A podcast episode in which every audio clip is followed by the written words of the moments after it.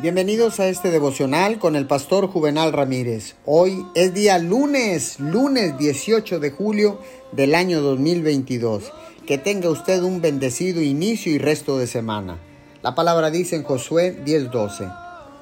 Ese día en que el Señor entregó a los amorreos en mano de los israelitas, Josué le dijo al Señor en presencia de todo el pueblo, Sol, detente en Gabaón, luna, párate sobre Ayalón.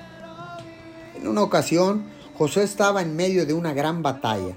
Él y sus hombres intentaban derrotar a ese ejército, pero el sol se estaba poniendo. Josué sabía que si no lograba derrotar por completo a ese ejército, más adelante se levantaría y le causaría muchos problemas. Fácilmente, él podría verse desanimado y pensar, nunca sucederá, muy mal para mí. Pero Josué tenía fe muy poco común. Él era valiente, así que le pidió a Dios que detuviera el sol, algo que no se había hecho nunca antes, y Dios lo hizo. Cuando usted tiene esta fe poco común, pone una sonrisa en el rostro de Dios.